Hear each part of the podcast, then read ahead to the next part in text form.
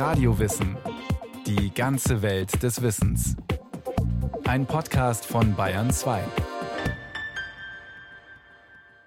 Eine neue Folge Radio Wissen, diesmal über Mikroplastik. Es ist winzig und überall. Durch Wind und Wasser verteilen sich die kleinen Teile schnell und können auch an entlegene Orte der Erde gelangen. Die Langzeitwirkungen sind bisher kaum erforscht.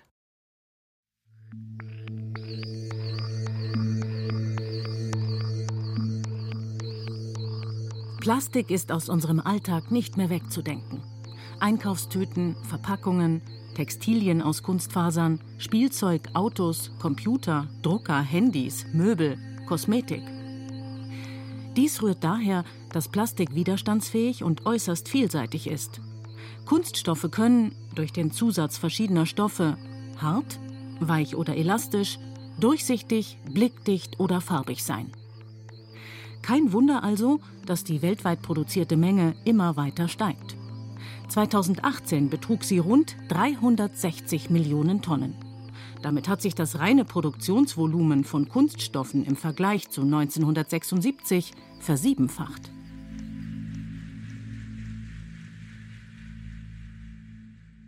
Sünde oder Segen? Kritiker verteufeln Plastik. Aber manchmal geht es schlicht nicht ohne. In der Medizin zum Beispiel sind Kunststoffe unverzichtbar, um steril arbeiten zu können. Blutbeutel, Infusionsflaschen, Spritzen. Ohne Kunststoffe wäre ein modernes Gesundheitssystem gar nicht möglich.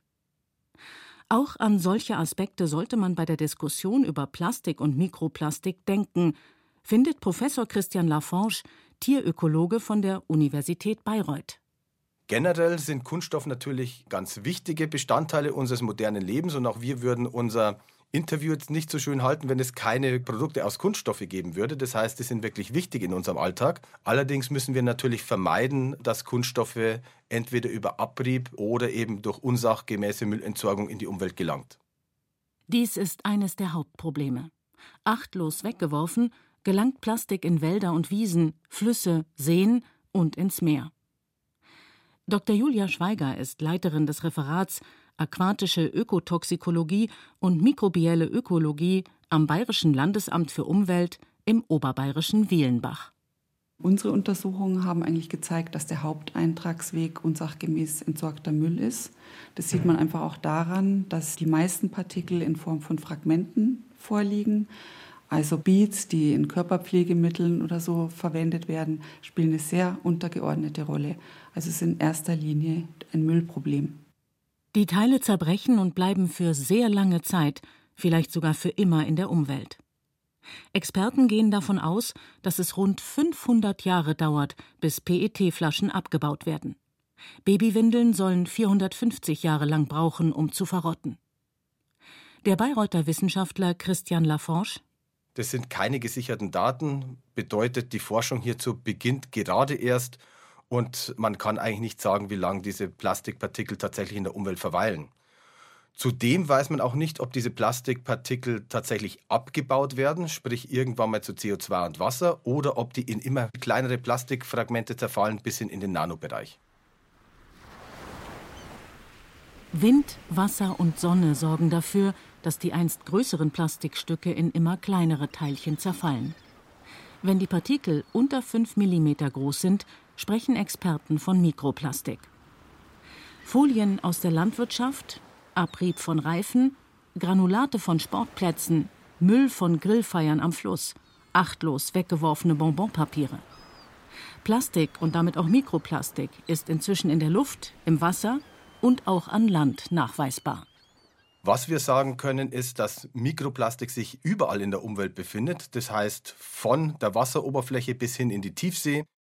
Selbst in entlegensten Gebieten, auf hohen Berggipfeln wie der Zugspitze oder im ewigen Eis der Arktis, wurden schon Plastikteilchen nachgewiesen. Forscher des Alfred Wegener Instituts in Bremerhaven untersuchten Meereis aus der Arktis und fanden in einem Liter Eis teils mehr als 12.000 Partikel. Zwei Drittel der untersuchten Teilchen haben eine Größe von unter 0,05 mm. Sie sind kaum sichtbar und im Eis eingeschlossen. Julia Schweiger vom Bayerischen Landesamt für Umwelt. Und da geht man von einer atmosphärischen Verfrachtung aus. So ist es eben auch in den Alpen. Und das sind die sehr kleinen Partikel, die da eben die größte Rolle spielen. Wissenschaftler unterscheiden zwischen primärem und sekundärem Mikroplastik. Primäres Mikroplastik sind zum Beispiel Basispellets. Das ist das Grundmaterial für die Plastikproduktion. Aber auch Granulate in Peelings oder Kosmetikprodukten. Katharina Istel ist Referentin für nachhaltigen Konsum beim Naturschutzbund Deutschland, kurz NABU. Also zum Beispiel das Thema Kosmetik ist ja sehr in der Öffentlichkeit. Mengenmäßig ist das sehr gering im Vergleich zu anderen Quellen. Und gleichzeitig ist aber Kosmetik was, was direkt ins Abwasser geht. Entweder weil man es direkt als Duschgel benutzt oder als Shampoo oder aber wenn man als Hautlotion das aufträgt und das geht dann ja entweder in die Kleidung oder in den Körper oder wird doch wieder abgewaschen beim Duschen. Kosmetikprodukte sind laut Fraunhofer Institut für Umwelt, Sicherheit und Energietechnik mit 19 Gramm Mikroplastik pro Kopf und Jahr also eher zu vernachlässigen. Auch in vielen modernen Textilien sind Kunststofffasern enthalten, die sich beim Waschen teilweise aus dem Stoff lösen und ins Abwasser gelangen. Nach Angaben des Fraunhofer Instituts gelangen so pro Kopf und Jahr 77 Gramm in die Umwelt. Pullover und Jacken aus Vlies verlieren besonders viele Fasern. Aber Experten gehen davon aus, dass moderne Kläranlagen in der Regel 95 Prozent der Partikel rausfiltern. Im Gegensatz zu primärem Mikroplastik entsteht sekundäres Mikroplastik durch physikalische, biologische oder chemische Einflüsse auf Makroplastikteile, also zum Beispiel durch Abrieb oder durch Verwitterung. Ein großer Eintrag in die Natur geschieht zum Beispiel durch den Abrieb von Reifen. Das Fraunhofer Institut für Umwelt, Sicherheit und Energietechnik hat errechnet, dass der Pkw-Reifenabrieb mit fast einem Kilogramm pro Kopf und Jahr den größten Anteil ausmacht. Zusammengerechnet bringen es der Studie zufolge Autos, LKWs, Motorräder, Fahrräder und Skateboards auf 1228,5 Gramm Abrieb. NABU-Expertin Katharina Istel.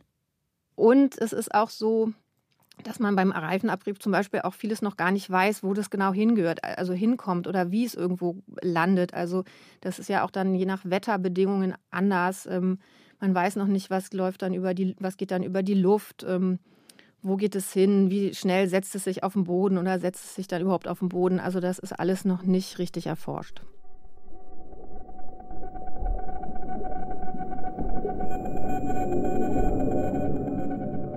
Die Wissenschaft beschäftigte sich lange Zeit vor allem mit Plastik und Mikroplastik in den Meeren. Nach Schätzungen der Vereinten Nationen schwimmen alleine in den Ozeanen 150 Millionen Tonnen Plastikabfall. Dieser Müll gelangt zum Beispiel aus küstennahen Gebieten ins Meer. Bis zu 20 Prozent sollen über Zuflüsse in die Ozeane gespült werden.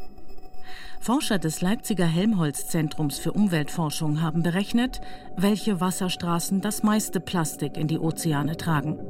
Das Ergebnis? Acht der zehn Flüsse mit den größten Plastikmengen befinden sich in Asien. Es sind Flüsse wie der Yangtze, der Perlfluss und der Gelbe Fluss. Es gibt immer wieder Berichte über große Ansammlungen von Plastik, die auf der Meeresoberfläche schwimmen. Es ist die Rede von riesigen Müllinseln, die sich bilden, weil Wind und Meeresströmungen den Abfall zusammentreiben.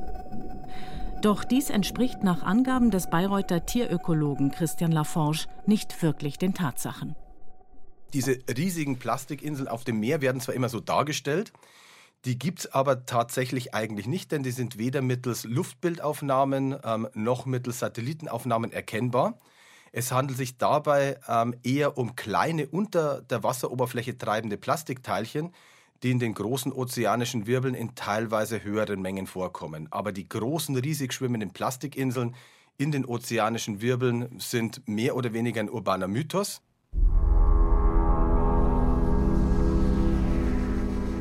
Doch egal, ob auf der Wasseroberfläche oder in tieferen Wasserschichten. Für Meerestiere ist Plastik fatal. Wale, Delfine, Fische, Seehunde, Schildkröten oder Seevögel verfangen sich in Plastikschnüren und Netzen. Oder sie verwechseln kleinere Kunststofffragmente mit Futter. Immer wieder werden verendete Meerestiere gefunden, wie 2019 an der sardischen Küste. Dort hatte ein toter Pottwal 22 Kilogramm Plastikmüll im Bauch. Darunter Tüten, Teller, Besteck, Wattestäbchen und die Verpackung eines Waschmittels. Manchmal scheiden Tiere kleinere Plastikteile einfach wieder aus, ähnlich wie wenn Menschen einen Kirschkern verschlucken. Manchmal sind diese Kunststoffteile scharfkantig und können den Verdauungstrakt verletzen. Zum anderen könnten natürlich auch diese Mikroplastikpartikel, und das ist bei einigen Organismen schon gezeigt werden, vom Verdauungstrakt, vor allem wenn sie ganz klein sind, ins Gewebe übergehen und könnten dort beispielsweise zu entzündlichen Reaktionen führen. Bei Krebsen oder Muscheln wurde nachgewiesen, dass Mikroplastik ins Gewebe übergehen kann, zumindest sehr, sehr kleine Teilchen. Forscher von der britischen University of Plymouth untersuchten dafür die große Pilgermuschel, die zu den Jakobsmuscheln gehört. Im Laborversuch gaben die Wissenschaftler winzige Teilchen, die noch viel kleiner als Mikroplastik sind, in Meeresaquarien zu den Muscheln.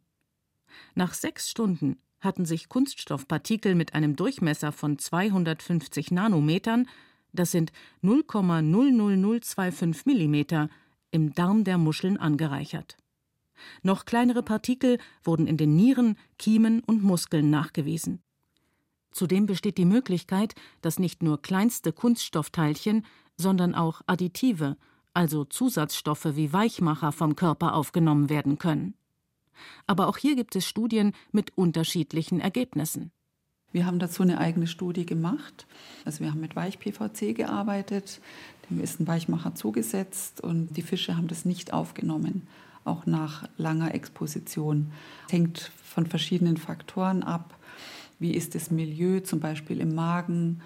Wird es überhaupt gelöst? Also wir haben da keine Hinweise drauf gefunden. In der Literatur ist es beschrieben. Grundsätzlich stehen Additive in Verdacht, dass sie durchaus negative Effekte haben können. Da auch kleine Meerestiere wie Krebse oder Muscheln Mikroplastik und Nanoplastik aufnehmen und diese wiederum von größeren Fischen gefressen werden, besteht das Risiko, dass Kunststoffe in die Nahrungskette gelangen. Also sehr, sehr kleine Partikel können aufgenommen werden von Kleinstlebewesen in den Gewässern. Da wird ja vermutet, dass es sich letztendlich in der Nahrungskette anreichert. Es gibt auch Studien, die eben zeigen, dass Mikroplastik im Verdauungstrakt von Fischen vorkommt. Es gibt aber noch sehr wenig valide Ergebnisse dazu, ob Mikroplastik beispielsweise auch im essbaren Anteilen von Fischen vorkommt, also in der Muskulatur. In anderen Lebensmitteln wie Milch, Honig, Bier, Softdrinks, Meersalz oder Mineralwasser haben Wissenschaftler des Umweltbundesamtes bereits Mikroplastik nachgewiesen. Es gibt Studien zu Mineralwässern, die zeigt, dass eben unter anderem in Kunststoffflaschen verpackte Mineralwässer Mikroplastik enthalten. Aber auch das ist nicht verwunderlich, weil Mikroplastik ist ubiquitär, sie haben es überall. Das Chemische und Veterinäruntersuchungsamt Münsterland-Emscher-Lippe untersuchte Mineralwasser in PET-Flaschen. Die Plastikgehalte lagen im Durchschnitt bei 118 Partikel je Liter Wasser.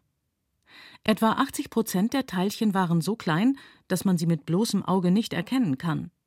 Sie sind zwischen 5 bis 20 Mikrometer, also Tausendstel Millimeter groß. Möglicherweise werden die Innenwände der Flaschen durch die Mehrfachverwendung spröde und Plastikpartikel lösen sich ab, vermuten die Experten.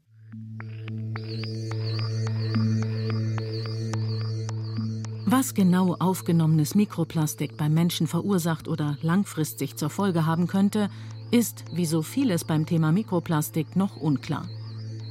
Beim Bundesinstitut für Risikobewertung, das dem Bundesministerium für Ernährung und Landwirtschaft zugeordnet ist, heißt es auf der Internetseite Aufgrund mangelnder Datenlage kann derzeit allerdings noch keine zusammenfassende Bewertung der Wirkung von Mikroplastik auf die Darmbarriere sowie eine abschließende Risikobewertung derzeit allerdings noch nicht erfolgen.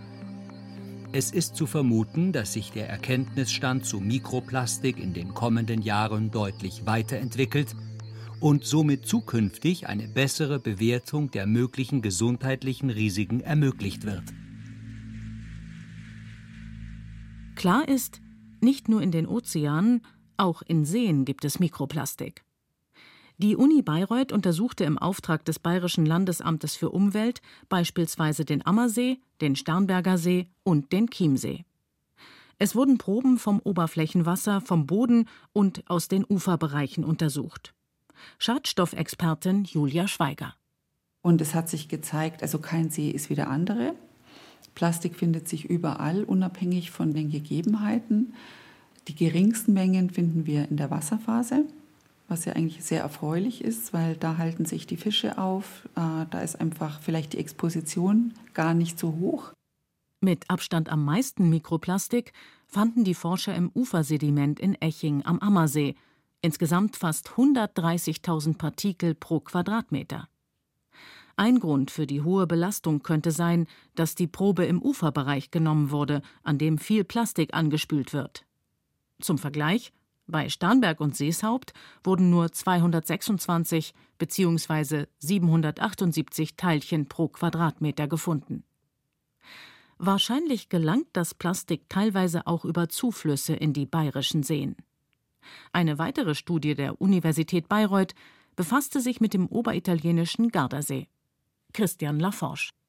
Wir haben unsere Studie am Gardasee durchgeführt, ähm, weil wir zusammen mit der TU München ein Projekt hatten, in dem wir untersuchen wollten, wie viel Plastik von der Quelle bis hin zur Mündung in die Umwelt gelangt und haben dabei in alpinen Regionen die Untersuchung begonnen und dabei festgestellt, dass sich im Gardasee ähnlich viel Mikroplastik befindet als in den marinen Ökosystemen. Auffällig war, dass der Nordstrand des Gardasees deutlich stärker mit Plastikmüll verunreinigt war als die südlichen Ufer. Ursache dafür vermutlich die häufige südwestliche Windrichtung. Die Plastikteile stammten nach Angaben der Forscher vor allem von Konsumgütern und Verpackungen. Diese geraten unter anderem über Mülldeponien in den See.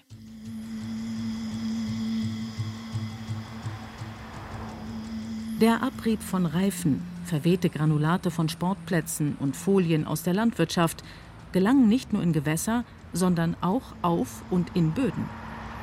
Folien in der Landwirtschaft sollen Wasser und Pestizide sparen. Außerdem sorgen Plastikfolien für eine wärmere Umgebung. Diese Belastung terrestrischer Ökosysteme wird erst seit kurzem untersucht. Da Plastik, wenn überhaupt, nur sehr langsam abgebaut wird, gehen Wissenschaftler davon aus, dass sich Kunststoffe in Böden anreichern. Vermutlich ist das Problem an Land noch viel größer als das Problem in Gewässern. Christian Laforge. Schweizer Kollegen haben hochgerechnet, dass sich an Land wahrscheinlich 40 Mal mehr Plastik möglicherweise befindet als in den aquatischen Ökosystemen. Gesicherte Zahlen gibt es wiederum nicht. Das liegt auch daran, dass die Messung von Mikroplastik in Böden sehr kompliziert und aufwendig ist. Denn es müssen viele Stoffe untersucht werden, die teils mit Bodenpartikeln verbunden sind. Oft ist es zudem schwierig, organische Substanzen von Mikroplastik zu trennen. Als einer der Eintragswege im ländlichen Raum gilt Klärschlamm. Das Abfallprodukt aus der Behandlung von Abwasser in Kläranlagen ist nährstoffreich und wird teilweise als Dünger auf Felder ausgebracht. Klärschlamm hat aber nicht nur einen hohen Stickstoff- und Phosphorgehalt, sondern beinhaltet eben auch Mikroplastik. Doch nicht nur landwirtschaftlich genutzte Flächen, auch Naturschutzgebiete sind inzwischen mit Plastik belastet. Wissenschaftler des Geographischen Instituts der Universität Bern haben Auenböden in Schweizer Naturschutzgebieten von Genf bis Graubünden auf Mikroplastik untersucht. Sie schätzen, dass in den obersten fünf Zentimetern der Auen rund 53 Tonnen Mikroplastik liegen. Selbst viele Böden entlegener Berggebiete sind, so die Studie, mit Mikrokunststoff kontaminiert. Mikroplastik ist überall. Aber wer ist dafür verantwortlich? Die Industrie? Die Politik? Die Verbraucher? Tatsächlich kann jeder Einzelne etwas dazu beitragen, dass weniger Plastik und damit auch weniger Mikroplastik in die Umwelt gelangt. Katharina Istel vom Naturschutzbund Deutschland. Also die beste Maßnahme auch gegen Mikroplastik für sich selber ist weniger Autofahren. Top Nummer eins, würde ich sagen. Hat ja auch noch viele andere positive Auswirkungen, aber das ist auch beim Thema Mikroplastik ein wichtiger Tipp. Dann kann man Produkte mit dem blauen Engel kaufen bei den Reinigungsmitteln. Man kann sich kommunal engagieren, wie denn der nächste Sportplatz der Kommune gestaltet werden soll. Und man kann natürlich insgesamt versuchen, auf Plastik zu verzichten. Und Julia Schweiger vom Bayerischen Landesamt für Umwelt weist darauf hin, wie wichtig es ist, Müll zu sammeln und richtig zu trennen. Also zunächst mal Kunststoffe, Abfall nicht äh, draußen irgendwo entsorgen, sondern es gibt ja inzwischen überall die Möglichkeiten zum Müll trennen. Kunststoffe eben separat. Dann wird man auch sehen, dass man irgendwann kaum noch Hausmüll hat, wenn man das konsequent macht. Verbraucher sollten auf ihren Konsum achten und unnötige Verpackungen vermeiden. In den Ländern der Europäischen Union entstehen jährlich im Durchschnitt rund 32 Kilogramm Verpackungsabfall aus Plastik pro Einwohner.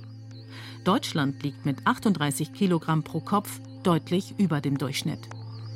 Zudem sollten Verbraucher auf langlebige Produkte setzen, sagt NABU-Expertin Katharina Istel.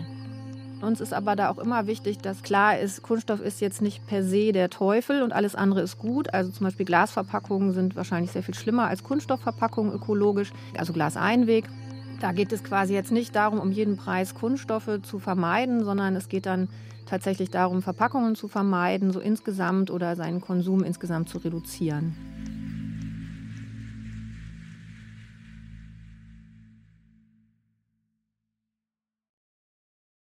Das war Radio Wissen. Ein Podcast von Bayern 2. Autorin dieser Folge Claudia Steiner. Regie führte Frank Halbach. Es sprachen Katja Amberger und Florian Schwarz. Technik Robin Ault.